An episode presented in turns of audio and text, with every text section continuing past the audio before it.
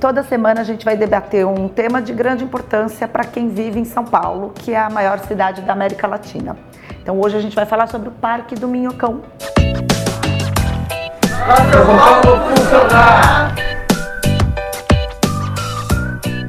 E a Prefeitura de São Paulo anunciou recentemente que vai construir ao preço de 38 milhões de reais que foi o anunciado, um primeiro trecho de 900 metros, né? Para entender melhor por que, que este projeto não é bom para a cidade de São Paulo, a gente convidou hoje o professor Lúcio Gomes Machado, que é doutor em arquitetura e urbanismo pela cidade de São Paulo. Professor, eu queria que o senhor explicasse qual que é o problema de construir um parque no Minhocão e quais os riscos para a população. Primeiro, primeiro problema é manter o, o Minhocão em pé. Ele é uma cicatriz urbana feita sem razão nenhuma no governo Maluf, sem justificativa e que é um enorme estrago na textura, na paisagem urbana de São Paulo. Hoje ele é um grande problema porque não é só uma questão uh, do, do, que ele interfere nos apartamentos, nas, nos edifícios na altura do terceiro, quarto andar, mas ele é também um grande problema na altura do solo, onde há poluição uh, sonora, poluição uh, do ar e uh, é um desastre urbano, é só passar por lá, a gente constata que não, não, não tem sentido. Como via de transporte, ele tem pouca importância relativa à malha urbana de São Paulo, ainda que as pessoas achem que ele é fundamental. Há estudos que mostram que ele é usado muito mais para pular dois, três sinais de trânsito do que como ligação leste-oeste mesmo.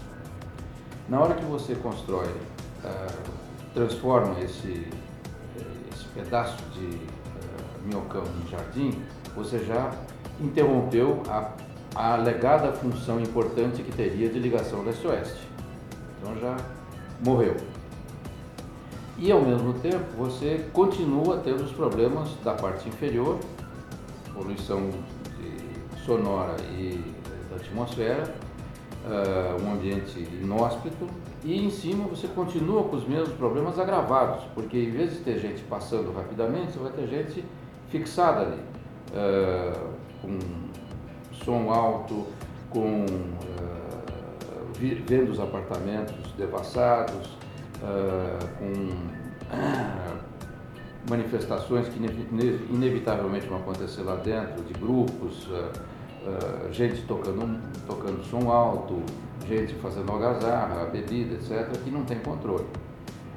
Ele, sendo um parque, ele deveria se ter as mesmas restrições que qualquer parque de São Paulo. E do jeito que está sendo feito, não é. O Ministério Público já disse que para que aquilo fosse usado, de qualquer maneira, seria se deixado uma via de acesso rápido para as viaturas de emergência, não é o que aparece. Há uma figura que foi mostrada na capa da de revista semanal, em que mostra uma, um gramado, uns caminhos, etc., mas que ele é totalmente irreal. Né? E falta também ainda a questão de solução de banheiros públicos, de saída de emergência, de acesso para deficientes, e não está previsto lá no, uh, nesse projeto ele, a gente a rigor não deveria considerar que a discutir o projeto em si se é bom ou se é ruim, não pode ser feito.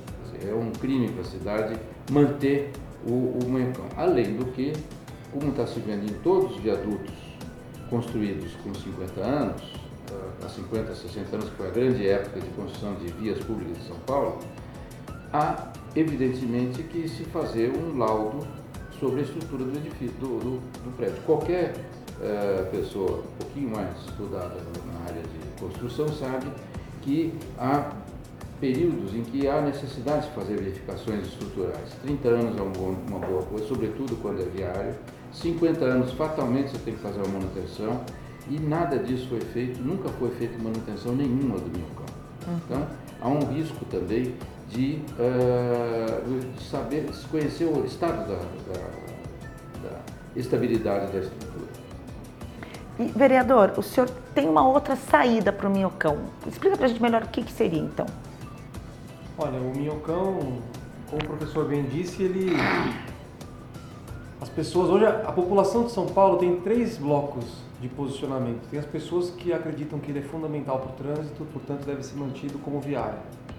Essas pessoas sequer sabem que o plano diretor de 2014 já previu, a, determinou a desativação do elevado para veículos. Então, primeiro ponto aí, já mostra que o plano diretor foi feito de forma pouco participativa e pouco esclarecedora para a grande massa das pessoas. É, em segundo lugar, tem as pessoas que conhecem bem a região porque vivem, trabalham, convivem ali e sabem que embaixo aquilo é um desastre e, portanto, vislumbram a retirada da estrutura. Eu me incluo nessas pessoas. Então a gente não desconsidera a questão do viário, mas a gente sabe que retirando você recupera, inclusive o viário que tem embaixo, podendo ampliar uma faixa para cada lado, se esse for o caso, e você absorve. Se houver impacto, vai ser absorvido, não vai ser é, ignorado, como é a terceira vertente, que é do parque. Só que a questão do parque, ela está totalmente errada, desde a concepção até o momento que ela está hoje, chegou hoje. Por quê? Ela nasceu num contexto em que a gestão do prefeito Haddad, né, Dilma presidente, e o auge do conceito de apropriação do espaço público pelas pessoas, se empoderar do espaço público, ocupar Paulista fechada para carro aos domingos, como grande símbolo e tudo mais. Só que a Paulista é no chão. Primeiro ponto. E mesmo a Paulista fechada aos domingos, sem regras para que haja limites, quem mora ali já está incomodado, porque a pessoa chega com uma caixa de som é, de 30 centímetros que faz um barulho de um trio elétrico. E bota lá o som e não. Ou seja, tem que ter moderação. Mesmo para curtir, se divertir, você tem que respeitar também quem não quer.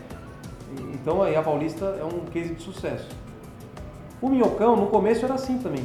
Fecha para carro, as pessoas se apropriam.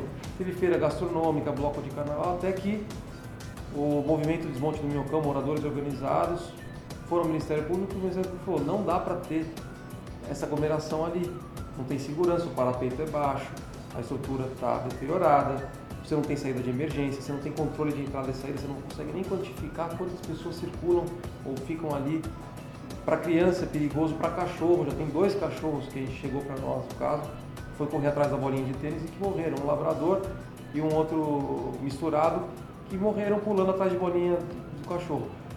É, criança andando de bicicleta ali, se se desequilibrar, bater no parapeito, pode cair também. Então, a, os defensores do parque dizem que é um parque lá. Hoje já é um parque, é um parque automático. É mentira, não é um parque. Hoje é uma via que, quando não tem carro, 10 a 12 mil pessoas no público circulante usam para fazer esporte, para levar o cachorro ou ouvir música. Só que mesmo esse uso, se você comparar com Highline e outros parques no mundo, ele não é, ele está fora da regra habitual. Parque suspenso, você não leva bicicleta, skate, cachorro, som e bebida alcoólica. Esse combo não existe em lugar nenhum do mundo num parque suspenso. Então, o Brasil de novo inovando na irresponsabilidade. Então, uh, hoje, a gente acredita que, diante de um plano diretor já aprovado, e o plano diretor precisa de 38 votos favoráveis, é uma lei mais difícil de modificar, um quórum qualificado prevendo a desativação, a gente acredita que a medida mais adequada é desmontar o minhocão. E mesmo para desmontar, a prefeitura tem que cumprir uma série de, de, requisitos que ela não cumpriu ainda. Tem que fazer todos os estudos, como está a estrutura hoje, qual seria o custo para fazer um desmonte, o tempo para realizar isso com segurança, qual seria o plano para, após a retirada, requalificar e conectar Marechal Deodoro, Santa Cecília, Lago do Arocha e, e todas essas regiões que hoje são apartadas por esse, esse, essa aberração que é o minhocão. Então, até para fazer o desmonte, que a gente advoga por isso, tem que fazer bem feito, senão vai virar um problema. Então é essa visão que a gente tem, por isso que a gente propôs uma lei, que é o PL 98 de 2018, que ele não obriga o prefeito a nada, ele autoriza. Ele, ele, ele autoriza, ele faz, a lei diz o seguinte, é, fica autorizado o desmonte do elevado, uma vez aprovada a lei, a prefeitura tem um prazo de um ano para realizar todos os estudos e dizer se vai fazer ou não e por quê. Então é simples. Já que tem uma determinação no plano diretor, se você não quiser fazer o desmonte, não faça, prefeito, mas diga por quê e mostre os estudos que, embasou, que embasaram essa decisão. Só isso. Então, a gente está indo na linha do que a gente acha certo, porque vereador não pode obrigar o prefeito a tomar ações executivas. O prefeito que foi eleito para isso, ele que maneja o orçamento, ele que se responsabiliza civil e criminalmente por uma decisão do porte de uma obra como essas do parque ou do desmonte do Minhocão. Então a gente pode simplesmente dizer como fazer e exigir que ele diga por que não vai fazer ou por que vai fazer. Agora obrigá-lo a fazer não. Por isso que o projeto é inconstitucional. Por isso que é inconstitucional e por isso que a gente já representou o Ministério Público e estamos confiantes que o Ministério Público vai ajuizar uma ação direta e vai anular a lei do Parque do Minhocão. E aí, se isso acontecer, a gente vai ter uma vitória, uma batalha importante para que o debate do destino do Minhocão volte para o patamar da concepção do qual havia será adotada e a estruturação da opção escolhida e que tem que ter participação da sociedade, não pode ser arbitrária, né, professor? É, é, quando eliminar o de minhocão, fala-se muito em demolição do minhocão ou desmonte do minhocão. Por que desmonte? Exatamente para não provocar uma poluição uh, atmosférica e de sonora gigantesca. Desmontando o minhocão, ele é cortado. Sim. Tem técnicas para isso e levado, a, ele foi prefabricado, as vigas foram feitas no chão e montadas. Elas têm mais ou menos 30 metros de comprimento. Até esse esse, essa dimensão, é viável você transportar em carretas. E como ele é uma via, é, esse caminho já está mais ou menos determinado, que você chega na marginal muito, muito facilmente. Então, é, é possível se imaginar um depósito intermediário, onde essas vigas serão uh, limpas da, da pavimentação, o que for necessário cortar, por exemplo, os pilares serão cortados em pedaços e levados para isso também. Então, tudo o, o, que é, o que tem de poluição não seria feito no local da obra. Uhum. Ele é muito limpo, muito, e, e muito seguro e muito uh, de baixo uh, impacto sonoro. Então daria para fazer de noite, inclusive, quando, portanto, não, dá, não teria impacto no trânsito da própria obra. Também é outro argumento que se fala. Você interdita dois, três quarteirões, trabalha naqueles quarteirões e vai indo uh, sequencialmente. Certo? Então, ao contrário de quando foi feito o Minhocão, o trajeto inteirinho dele foi interditado, existem fotografias de jornais. Antigamente, é. Tudo interditado. Foi um transtorno inacreditável na cidade. Não é o caso agora. O senhor falou de projeto e a gente estava conversando antes de projetos que existem já aqui no Brasil, que são outros projetos. Você quer explicar um pouquinho melhor é, sobre isso? Quando foi feito o concurso, eh, foi feito pela prefeitura na gestão do, do ASAP, é, um concurso para destino do Minhocão. E uh, nessa altura foram feitos vários projetos e foram, o júri eliminou todos os projetos que previam a, de, a demolição ou a, ou a desmonte do minhocão. Um desses projetos que foram descartados foi elaborado pela uma, por uma professora da Universidade Mackenzie, a Irma Rissama, e que uh, não foi entregue exatamente porque havia uma discordância entre os arquitetos e a prefeitura com relação a, a, a, a preservação de direitos autorais dos autores dos projetos. Esse projeto existe, é um projeto muito bem feito, ele prevê uma nova ligação leste-oeste usando a calha da ferrovia. A calha hoje é ociosa, ela, ela tem um uso, um uso importante, ela serve para transporte de carga e para transporte de passageiros, ela vai ser aliviada, em, uma hora vai chegar essa hora, quando for feito o ferro-anel, portanto a carga deixará de passar pelo centro da cidade, vai ser só trânsito de passageiros, mas mesmo hoje ela é ociosa. Então haveria como fazer uma grande avenida e ainda mais uh, solucionar seus problemas de drenagem que existem nesse trajeto, ligando o braço à Lapa, que é exatamente o que o Minhocão pretende fazer. Uhum. Uh, esse projeto tá, existe, nunca foi muito divulgado, ele precisa ser mais divulgado, eu acho que seria bom a gente promover essa divulgação, porque mostra que antes de fazer até qualquer atividade no Minhocão, vamos ver é, como é que resolve o problema. Então essa parcela do pessoal que quer, não, nós precisamos ter uma ligação leste-oeste, senão vai morrer. Quando o Minhocão foi feito, não existia sequer a marginal indo até a Zona Leste. Então ele era importante, entre aspas, a ligação leste-oeste com o Minhocão. Hoje tem a marginal, você tem outros caminhos para fazer esse tipo de, de trajeto. Mas com essa, se for realizado esse projeto, por exemplo, há uma solução exemplar e acarreta, além do que, um desenvolvimento, uma possibilidade de desenvolvimento imobiliário, urbano, muito importante nesse trajeto, porque ele vai permitir ter acesso, que hoje é, são dois paredões, né, que você faz uma cicatriz na cidade e você não tem como uh, passar de um lado para outro, a não ser algumas pontes muito determinadas. O professor, inclusive, falou sobre eh, especulação imobiliária. Essa é uma preocupação sua também, né, vereador? O que pode acontecer com o Parque do Minhocão, não é isso? Mas ele está sendo feito para isso, né? É. é. A gente vai entrar naquele debate, né? Eu, eu não vejo o desenvolvimento imobiliário como algo negativo a priori. Uhum. Acho que tem que ter grandes empreendimentos e esses grandes empreendimentos gerarem investimentos na infraestrutura local e há os mecanismos para isso. É, a gentrificação que o pessoal teme, você combate com lei, com previsão para você forçar a habitação de interesse social, um percentual significativo, porque é uma burrice você querer separar pobre de rico numa cidade onde pobre e rico convive no trabalho. Então, é, quanto mais integrado, mais dinâmica será a cidade e menos deslocamento em massa vai ter de periferia para o centro.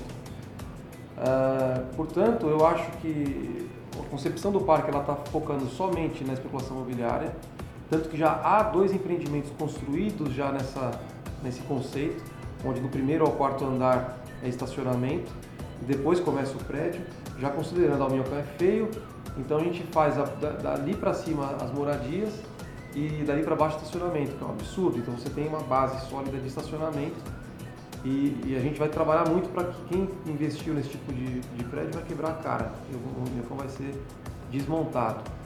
É, e não, não vai virar parte. A gente vai trabalhar forte para isso.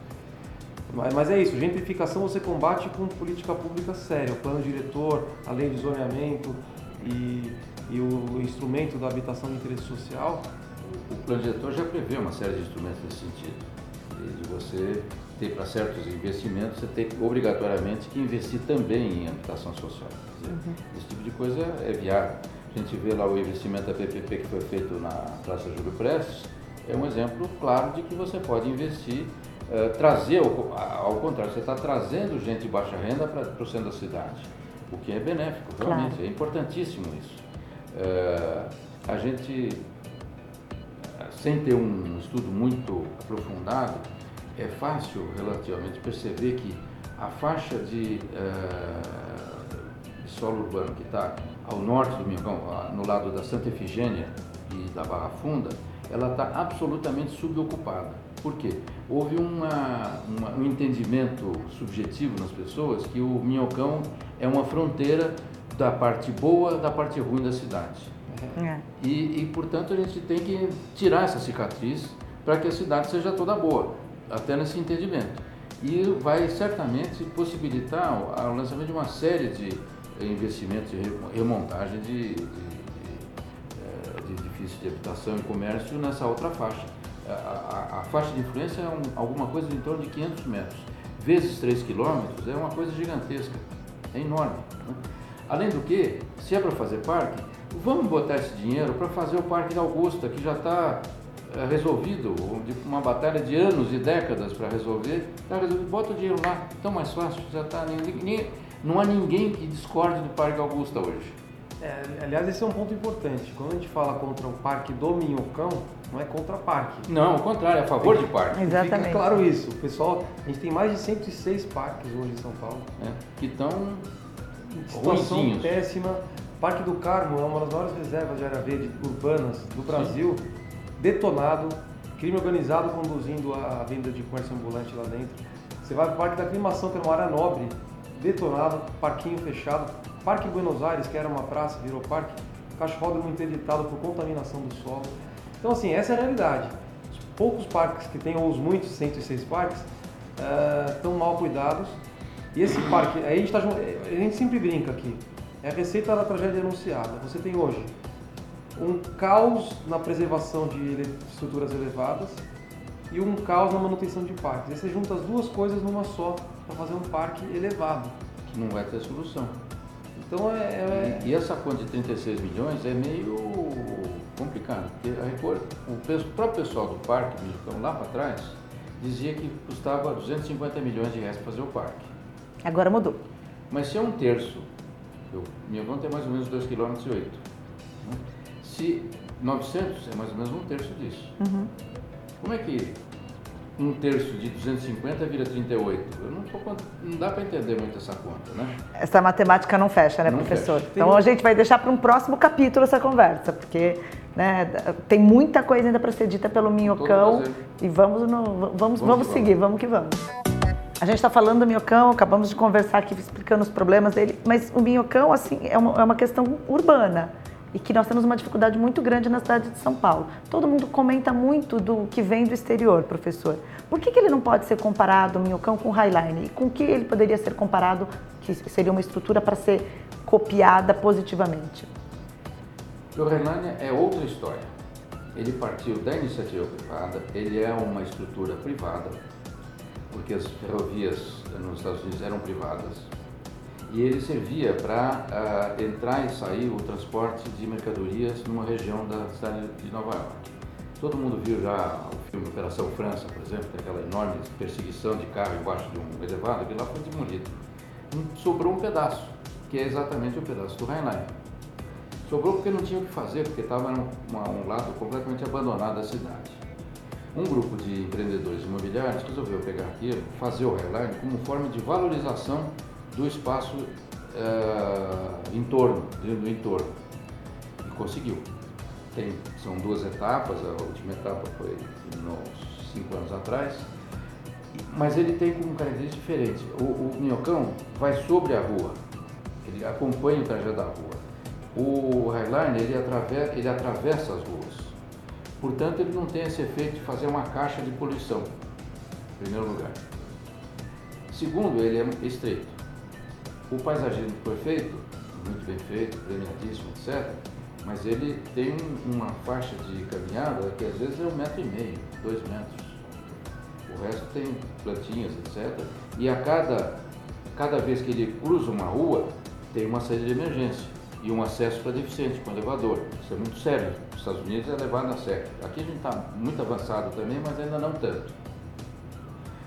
Ah, depois de feito isso, é, é, é, esse investimento, que custou algumas centenas de milhares de, de milhões de dólares, aí os empreendimentos foram se agregando ao, à área de entorno, com os defeitos que tem o Minhocão hoje. Você tem apartamentos que são absolutamente devassados na altura do Highline, para baixo, para o lado, é um horror. Isso é realmente um horror. Os apartamentos de cima, como não tem trânsito nenhum, não tem rua embaixo, etc., não tem essa potencial de poluição sonora, são muito agradáveis, mas é um caso muito diferente. Ele foi imaginado não como um remendo, mas como uma proposta. É um plano de conjunto. Falando em proposta, vereador, o que, que seria a melhor proposta então para os viadutos, considerando o Minhocão e todos os outros da cidade de São Paulo? Porque o senhor já fala muito dos problemas que a gente tem dos viadutos eh, das pontes da cidade de São Paulo. O que, que a gente tem que fazer para melhorar antes de começar a falar em parque? Para a cidade como um todo. Olha, uma das coisas é, é uma medida que não dá voto, que é ter uma política permanente de monitoramento, diagnóstico e manutenção dessas estruturas. Isso não dá voto porque ninguém vê né, uma estrutura reformada, ela não vai dar voto porque ela é feita embaixo. As pessoas não, valorizam isso aqui, nem saneamento básico. Você fazer rede de esgoto, fazer macrodenagem, pessoas não dão voto. É transtorno na obra e depois é como se aquilo fosse concebido pela natureza e sempre foi assim. Então tem que ser feito isso sério. O orçamento da cidade de São Paulo, ano passado, menos de 6% da verba destinada para manutenção de pontos e viadutos foi utilizado está falando aqui de um desvio de 94% dos recursos para outras coisas, para fazer recapeamento mal feito, para fazer propaganda, para fazer coisas que não, não têm valor agregado permanente, como é a manutenção de viadutos. Então eu, eu acho que a gente tem que levar isso mais a sério, monitoramento permanente, diagnóstico e reforma dessas estruturas. E a gente tem que voltar a pensar a cidade no médio e longo prazo. Isso nem sempre vai também ser popular, porque é, o Minhocão, com todos os defeitos, o Maluf, quando fez a obra, ele previu, vai ter um aumento de veículos, esse eixo é um eixo importante, então ele antecipou uma demanda e fez aquele absurdo para dar conforto para quem andava de carro nesse trajeto. Talvez ele próprio morava num, num ponto, trabalhava no outro, ele resolveu se auto-beneficiar. De lá para cá aumentou o número de veículos, a gente tem mais de hoje tem mais de 7 milhões de veículos licenciados na cidade de São Paulo rodando. Fora os que vêm de fora. Fora os que vêm de fora. Então, só que a gente tem quatro linhas de metrô que não existiam. A linha vermelha do metrô passa embaixo do Minhocão, hum. inclusive. E foi muito difícil ser concebida, a pessoa ser reprojetada porque uh, as fundações do, do Minhocão atrapalhavam fazer a, a linha. Era um momento em que eu passo uma linha em cima da outra ali, não ao lado a lado. Complicadíssimo. Por isso que na Marechal você tem é, uma em cima da outra, né? Você desce bastante para pegar o. Por causa disso. Para passar ao lado. E o senhor, mas assim, além da, da, dessa questão, o senhor pediu também uma CPI. O que, que acontece aqui na Câmara? O que, que a gente precisa fazer? A CPI, na verdade, esse não é um problema da gestão atual. É um problema crônico. Crônico. Da cultura brasileira. Quer dizer, todo mundo acha que imóvel é imóvel. Então, as pessoas confundem uma ponte medieval na Europa. Então, ela é construída com tal quantidade de material que ela dura até hoje, ela está lá bonitinha. Quando você passa para o mundo a partir do final do século, da segunda metade do século XIX para cá, cada vez mais você vai estudando, do ponto de vista científico, de como fazer mais com menos. A engenharia é exatamente essa, essa ideia. Você faz, ter o máximo, uh, uh, o máximo uso com o mínimo investimento. Então as coisas são feitas com, uh, com, com, com uma visão de idade, de, de, idade máxima de uso e com a visão de que precisa ter manutenção. Exatamente igual a um automóvel, exatamente igual a um navio. Uh, a casa das pessoas. As casas das pessoas. Todo mundo acha que construir nunca mais precisa fazer nada. Não, você precisa manter o telhado, é, limpar a calha, é, desentupir esgoto, etc. A mesma coisa acontece com a infraestrutura urbana. Só que esse tipo de coisa não tem. Você, na, na estrutura da prefeitura, não tem ninguém que é encarregado de passar uma vez por cada semana no, no, em uma rua de São Paulo para ver como é que ela está. Isso não existe. Né? Então, é uma coisa que nós precisamos introduzir. Em outros países existe isso. O chefe é responsável por uma área determinada da cidade e ele precisa é, relatar aos seus superiores, olha, tá, tem um buraco aqui, tem uma, um cano vazando ali, tem uma casa invadida aqui, tem um, um imóvel é, em decomposição, esse tipo de coisa nós precisamos implantar na cidade exatamente para ter o que chama zeladoria. E o que, que a gente pode fazer? A pergunta para os dois. O que, que a gente pode fazer? Os críticos falam, precisamos pensar num futuro verde, num, né, ser sustentáveis. O que é preciso fazer numa cidade do tamanho de São Paulo para que ela seja sustentável? Se eu não posso fazer um parque por todas as questões que nós falamos aqui, que, quais são as melhores saídas, professor? Bom, vamos ficar só no verde. As árvores que a gente tem hoje foram em grande parte plantadas pela companhia City, começo do século XX, e uh, não, primeira metade do século XX e depois uma, houve uma grande onda de, planta, de plantio de árvores na década de 70. A árvore é que nem gente, nasce, vive e morre. Então elas, nós não temos, da mesma maneira como não temos um plano de gestão, e é preciso fazer um plano de manejo das árvores de São Paulo. Uh, cada ano precisa se programar, nós vamos tirar tantas árvores, replantar tantas árvores alternadamente para que a, a, a, cidade fique sempre florestada. Hoje cai um quarteirão inteiro, derruba e põe dois, dois galinhos de 3 metros de altura, vai demorar 20 anos para crescer, claro. Então você precisa fazer o seu manejo de, de, das árvores de São Paulo. E precisa plantar muita árvore, porque a maior parte da cidade de São Paulo não tem nada. A gente está falando aqui num, de uma parte muito pequena da cidade que tem árvores. A Zona Leste é um deserto. A Zona Oeste, em certos pedaços, também é um deserto. Né? A Zona Norte também. Quer dizer, você tem alguns bairros em que foi feito isso por iniciativa de pessoas. Aí você tem a, a questão da fiação, que já há muito tempo deveria estar enterrada, ela está é, interferindo nas árvores, vai lá, a, a gestora da eletricidade corta a árvore errada, chove, ela fica mais pesada de um lado, o que acontece? Qualquer um, pumba, cai. Então, são coisas é, rudimentares de administração. Só que, a partir do governo Maluf, houve um desmonte do planejamento, do, da ideia de técnicos, de, de conhecimento técnico de gestão. Então, os órgãos todos de planejamento e projeto foram sendo desmontados. Porque é mais fácil você ter a decisão heróica do, do gestor. Eu vou fazer ao Parque do Minhocão. Antes disso, precisa ter alguém atrás que fala, é, isso, isso, isso, precisa fazer tal, tal coisa. O que nós estamos falando aqui, você tem um departamento de planejamento que, que dê assessoria. Não tem, é tudo voluntarista. E aí dá, dá, dá, dá bobagem, óbvio. E tem uma, um aspecto que é político. O nosso sistema político ele é feito de uma forma em que compor governo é nomear pessoas para ocupar a máquina. E não necessariamente são pessoas preparadas ou vocacionadas para fazer aquilo. Elas vão lá para fazer campanha, para representar o agente político que nomeou. E com isso, você não. E aí você. Isso associado com a, o sucateamento das carreiras concursadas. Então hoje, arquiteto da prefeitura, engenheiro da prefeitura, engenheiro ambiental da prefeitura, é, essas carreiras estão terminando, estão se aposentando e não está tendo reposição. Política salarial congelada, questão previdenciária também impactando, mas é, esse é o nosso cenário. Diante disso, a gente está vendo uma degringolar a gestão pública e as políticas públicas não têm continuidade, elas não são permanentes. Eu vou dar um exemplo aqui. A gente tem 106 parques e mais de 5.500 praças. As praças, os parques, são geridos pela Secretaria do Verde e do Meio Ambiente. Ou seja, uma secretaria que tem menos de 1% do orçamento da cidade gere os 106 parques. A nomeação do gestor do parque é feita por políticos, vereadores como eu. Eu não nomeei nenhum, mas eu poderia brigar por isso. O cargo lá paga dois mil reais e tal.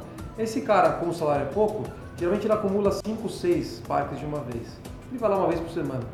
Então ele é, na verdade, um, um, um tapa-buraco que, em vez de ser alguém vocacionado, que tem ligação com aquele parque, que vive a dinâmica do parque, pensa soluções, busca parcerias, participa dos detalhes para que aquele parque floresça, ele é um tapa-buraco de político e tal. As praças ficam com as subprefeituras, são 32, então você divide 5.500 praças por 32 subprefeituras, umas com mais, outras com menos. Como que você faz essa gestão? Sendo que as subprefeituras também não têm recurso. Fica jogado. Então, onde tem uma região que tem algumas empresas grandes que topam patrocinar, tem aquela plaquinha lá, construtora tal adotou essa praça, a concessionária tal adotou essa praça. Ele mantém. Isso é minoria da minoria. A gente propôs uma mudança na lei de gestão de praças, que falta só o prefeito regulamentar, que permite que o parceiro privado possa empreender, inclusive comercialmente, na praça, e a contrapartida dele, em vez de ser preço público, pagar dinheiro para a prefeitura, vira investimento em bens e serviços, manutenção da praça. Então acho que a gente tem que começar a entender que o privado não é necessariamente vilão e ele pode ser inclusive parceiro se ele for da região. Então você pegar a Praça Roosevelt, Praça do Pôr do Sol é, e outras praças grandes que tem na cidade de São Paulo e, fa e fazer com que a iniciativa privada participe da praça, inclusive da gestão, para que tenha um fluxo de pessoas e tal, com conselhos participativos, é, é, um caminho. Então, se a gente aliar. Aí a questão da poda de árvore, só para terminar, além do plano arbóreo, que o professor Fá comentou, hoje você não tem técnicos disponíveis para fazer a análise da, da, da, árvore. Então, se você não tem esse técnico, a hora que você pede para o subprefeito, ó, oh, tem, um, tem uma figueira aqui que está caindo, vai derrubar a igreja aqui na Penha. Tem um caso que a gente pegou, a figueira centenária, que vai derrubar a igreja. Precisa fazer a, a análise para vistoriar e ver que realmente ela tem que ser sacrificada, e ele tem que fazer uma reposição dessa, dessa biomassa. A secretaria não manda o técnico, a subprefeitura não pode porque é crime ambiental, fica lá a figueira até a hora que ela cair, cair, matar alguém. Aí vão falar, a prefeitura não faz a sua parte. Então, tem uma lei do Natalini, outra do, do, do Holiday, vários vereadores, eu sou coautor de todas, eu apoio essa iniciativa, que é para permitir que o cidadão privado contrate o laudo, desde que quem vai fazer o laudo seja certificado pela secretaria. Então, a gente vai lá e fala, professor, indique uma empresa que tem expertise. Eu vou lá, contrato dela o laudo dessa figueira, ela fala, ó, a figueira de fato tem uma idade avançada, ela tem um, uma pressão aqui que não tem solução, faz um laudo assinado por um engenheiro ambiental, e aí a prefeitura, ok, ele já contratou o laudo, então autoriza. Isso seria uma forma de, já diante do sucateamento, que a prefeitura deveria ter um setor para isso, fazer. Então são esses problemas. Acho que é um sistema que está. Agora, essa questão da gestão do, do, da, da, arborização é, é, é, urgentíssima. Existe um trecho da cidade que vai dar, que pega os jardins, em que a arborização está tombada. Quer dizer, é uma coisa estranha. É, tombar árvore que tem vida, né? Bom, mas você não consegue mexer uma palha ali sem ter todas as licenças ambientais possíveis, inclusive dos órgãos de proteção patrimônio histórico. Porque o histórico pega também o paisagístico, entrou pelo paisagístico. Então, é tipicamente um local que deveria ter sido contratado. Pode contratar a prefeitura, uma, uma empresa, para fazer um plano de gestão daquelas árvores e começar a substituir, mostrar como é que faz, etc. Isso, é, evidentemente, tem que ter participação da população. Tem muita polêmica ainda quando a gente fala de Parque Minhocão. Agora eu queria agradecer a presença do professor Lúcio Gomes Machado e as suas considerações finais, professor. Olha, é muito bom a gente ter um canal de comunicação com, com o Poder Legislativo, com o Caio e com a população que vai ver esse tipo de, de, mensagem, porque há muito pouca informação a rigor. As informações jornalísticas nem sempre aprofundam os, os temas. E essa é uma boa oportunidade. Agradeço muito o convite. Vereador, suas considerações finais. Para mim é muito legal, uma honra receber o professor Lúcio aqui hoje, estreando o nosso programa de podcast sobre temas da cidade. E até, para encerrar aqui, o professor conhece bem a região do Minhocão, a gente está falando de árvores, lá tem ficus, que é uma árvore que é muito poderosa, raiz forte, nascendo na viga de sustentação do Minhocão. Então, assim, é, o assunto é muito sério, a gente sabe a gravidade disso. Espero que a gente possa conscientizar as pessoas aí que defendem o parque para falar assim, tudo bem, se quiserem seguir com essa ideia de maluco, pelo menos estruturem algo viável. Projeto bom. Vai ser de bilhão, vai ser de bilhão para mais, mas estruturem. Obrigada aos dois. Até a próxima.